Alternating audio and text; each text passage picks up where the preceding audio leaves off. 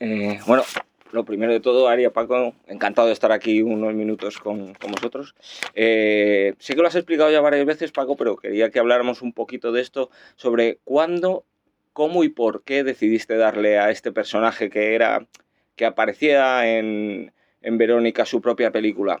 ¿Fue por el impacto que tuvo entre, entre el público cuando hubo el boom de la película, que la película estalló en, cuando subió a Netflix, o era algo que ya tenías pensado cuando, mientras estabas con la historia de Verónica? No, no, para nada. O sea, el cuándo sería, pues sí, como dices tú, a raíz de la repercusión ¿no? que tuvo Verónica fuera de España. Es cuando fue la primera vez, hace, pues no sé, cinco o seis. Yo me acuerdo que estaba rodando que nadie Romata, la primera vez que me llamó alguien de Netflix para decirme pues que la película estaba funcionando increíble y que les gustaría saber si me interesaría eh, alargar, o sea, bueno, explorar más este, este universo, ¿no? Y ha, tenido que pasar unos años y, y entender qué, qué, qué, sería, qué tendría sentido hacer. Ese sería el cuándo. Y, y, el por qué es por la, el enigma que creo que se siembra en Verónica alrededor de este personaje, ¿no? Un personaje que es la típica roba escenas que aparece dos momentitos pero te quedas con ella, ¿no? Es un personaje ultra carismático que hacía Consuelo Trujillo en, en, la, en la, original y que decía una frase que, que lo, lo, he repetido mucho, que ella decía, esto me lo hice yo sí, misma sí. y de repente decías, ¿y cómo se lo hizo? Entonces decidimos hacer la, la, película que explique por qué, cómo llegó a cegarse a sí misma. ¿Y, y cómo, cómo, fue el proceso de encontrar a Aria para, para, dar vida a Narcisa? Y sobre todo, ¿qué le pediste esencialmente? Una vez que la encontraste, ¿qué le pediste para dar vida a este personaje? ¿Cuál fue eh, esa, esa, clave o, o, aquello que dijiste, esto es fundamental aquí? El proceso fue el habitual de, de casting, gracias a Arancha Vélez, que es una directora de casting fabulosa, y yo solo le dije, necesito una actriz andaluza y joven y que sea muy buena actriz, porque va a tener que llevar todo el peso de la película a ella.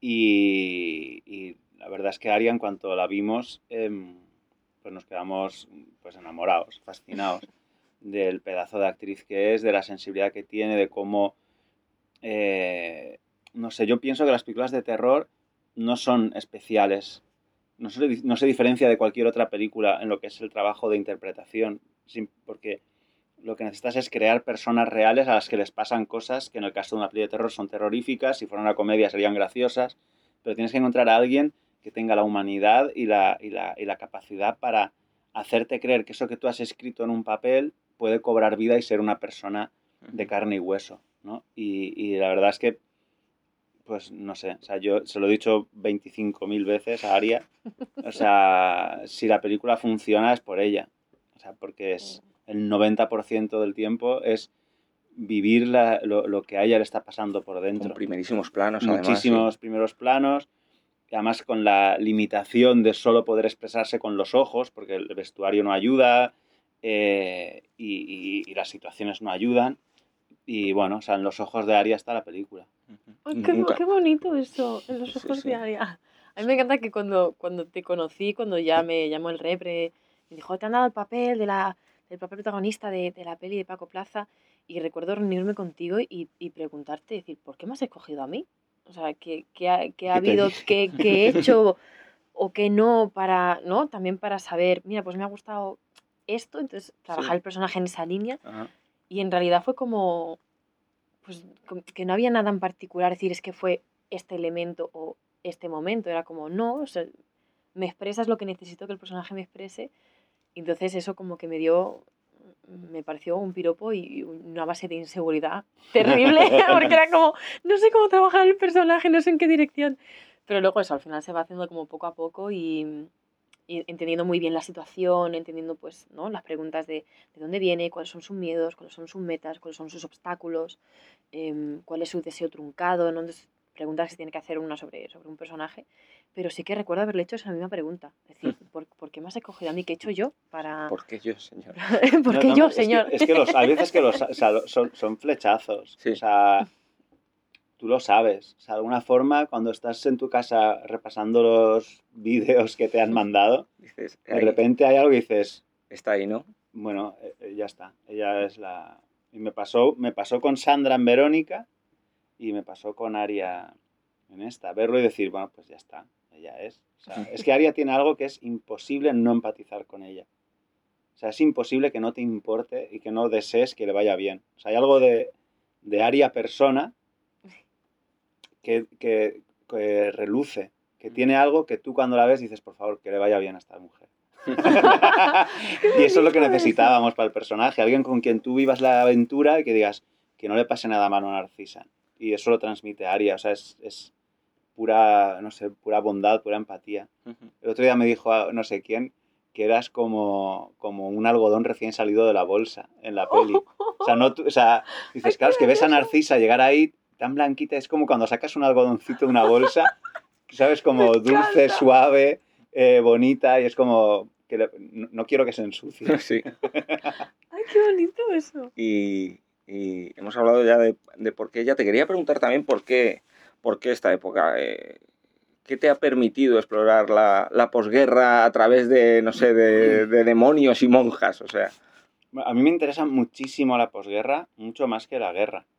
Porque me parece que es más interesante hablar de las cicatrices que de, que de las heridas cuando se abren. O sea, y la película habla de cosas en el pasado que reverberan en el presente y que nos afectan hoy en día.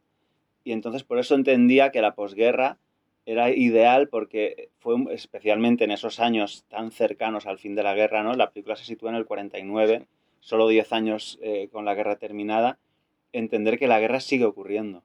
Si casi reverbera hasta nuestros días, a veces eh, oímos hoy en día en el Congreso alusiones a, a la guerra civil, imagínate 10 años después, o sea, es como un pasado que sigue siendo presente y de alguna forma la película habla de eso, de hechos trágicos del pasado que siguen estando eh, frente a nosotros.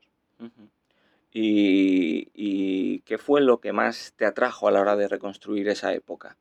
¿Qué fue el, donde más disfrutaste, yo creo, como, como director a la hora de... de Hay un poco de truco, ¿eh? porque es verdad que un convento está fuera de época. O sea, un convento del siglo XIX se parecería mucho estéticamente al nuestro y, y, si rodáramos una película contemporánea en 2023 en un convento de clausura, no sería plásticamente tan diferente, ¿no? Lo que me interesaba era esa especie de cápsula temporal, eh, porque ya que la película iba a hablar de pasado, presente, entremezclados, me gustaba, lo que me gusta mucho lo que tienen los conventos como, como espacios donde el tiempo pasa para, diferente sí. que en el mundo real, ¿no? Y eso me, es lo que me, eh, lo que me interesaba. Uh -huh.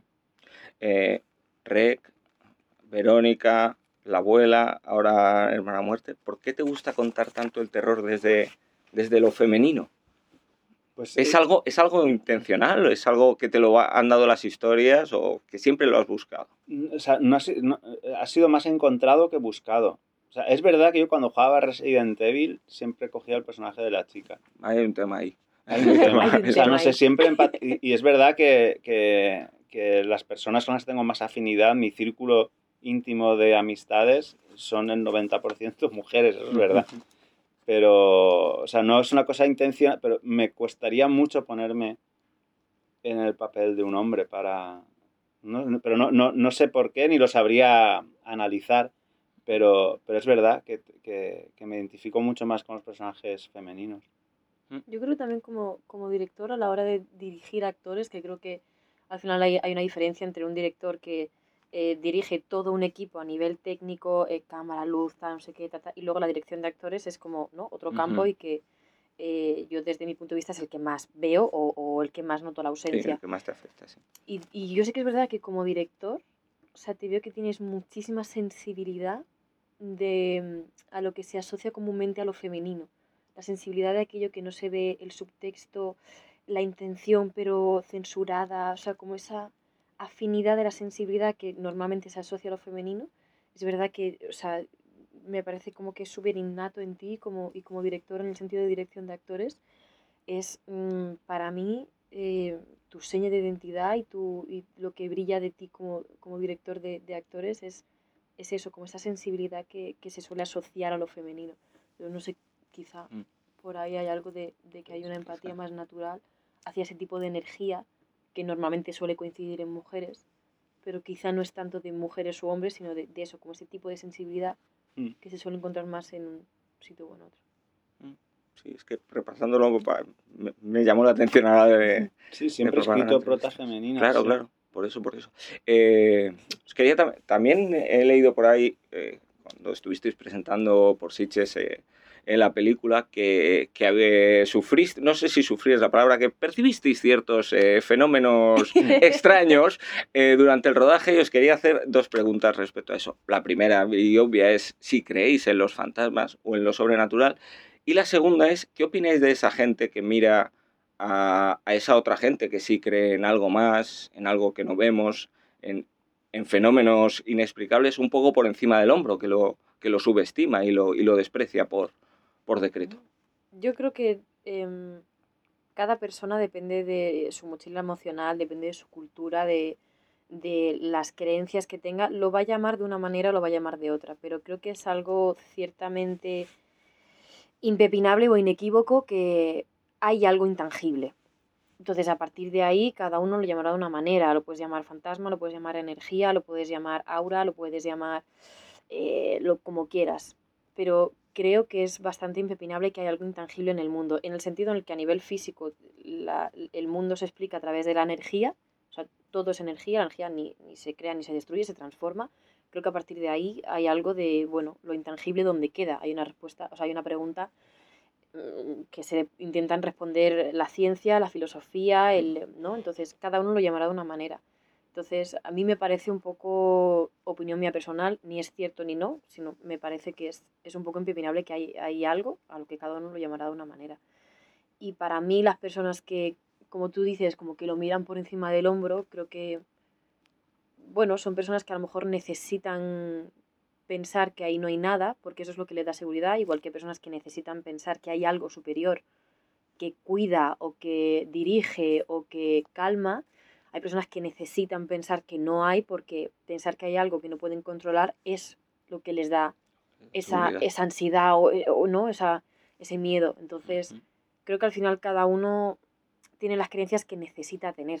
Y a esas personas que, que miran por encima del hombro, entre comillas, como, como lo denominas, creo que tienen sus propias creencias. Y en su creencia está el necesito creer que no hay nada porque si no, no sabría gestionarlo. Nada que añadir. O sea, es que lo, lo suscribo totalmente. Claro, sí, sí. O sea, eso lo has explicado muy bien. Eh, hablando, hablando de Sitges, que la película, que para ti, Paco, es un lugar muy, muy, muy especial, es el Vaticano, ¿no? El Vaticano del terror. Eh, haber estrenado allí Hermana Muerte eh, sirve un poco, no sé si de consuelo, placebo, llamémoslo X, ante el hecho de que no se vaya a poder ver en cines, de que toda la atmósfera, todo, que a mí me parece brutal desde el punto de vista visual también, todo ese, todo, todas esas cosas no se vayan a poder ver en pantalla grande, a uno como director no le da un poquito, no sé si la no sé si la palabra es rabia, si es un poco de pena que, que el público no pueda disfrutar de esto en el cine. Mm, No, pena ninguna, porque, quiero decir, mm, es el pacto desde el principio. Hmm. O sea, es como si jugaras a baloncesto y te dijera, ¿no te da pena no poder chutar el balón con el pie? Es como, bueno, estamos jugando a baloncesto. O sea, ya lo sabía, me, me apunté a baloncesto. Eh, para mí Sitges fue una bola extra, un regalo eh, que agradezco muchísimo tanto a, tanto a Netflix como al festival, habernos dado la oportunidad al equipo de tener esa especie de fiesta, de celebración, de ver la película en esas condiciones, con nuestro equipo, con nuestra gente, con un público eh, que nos ha tratado maravillosamente. Y es como ya te digo, para nosotros ha sido una bola extra, un regalo, eh, pues, que, pues que estamos súper agradecidos de haberlo, de, haberlo, de haberlo experimentado, ¿no? Y que no hay un sitio mejor.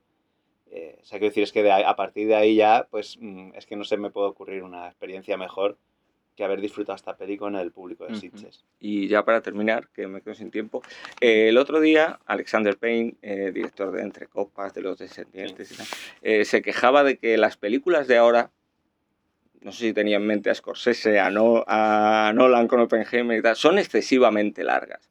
Y que eso, pues como que puede sacar a la No, gente. no como Doctor Cibago, a, a la, desde gen- Arabia, claro, a la, a la a la gente de los cines. Eh, ¿Vosotros en qué...? eh, Scorsese, sin embargo, decía o, contestaba que la gente se pone cinco capítulos del tirón y no se levanta de su sofá. Totalmente. Entonces, ¿en qué, en qué lado de, de la balanza os, os ponéis? Mira, A mí hay anuncios de televisión de 40 segundos que me hacen eternos.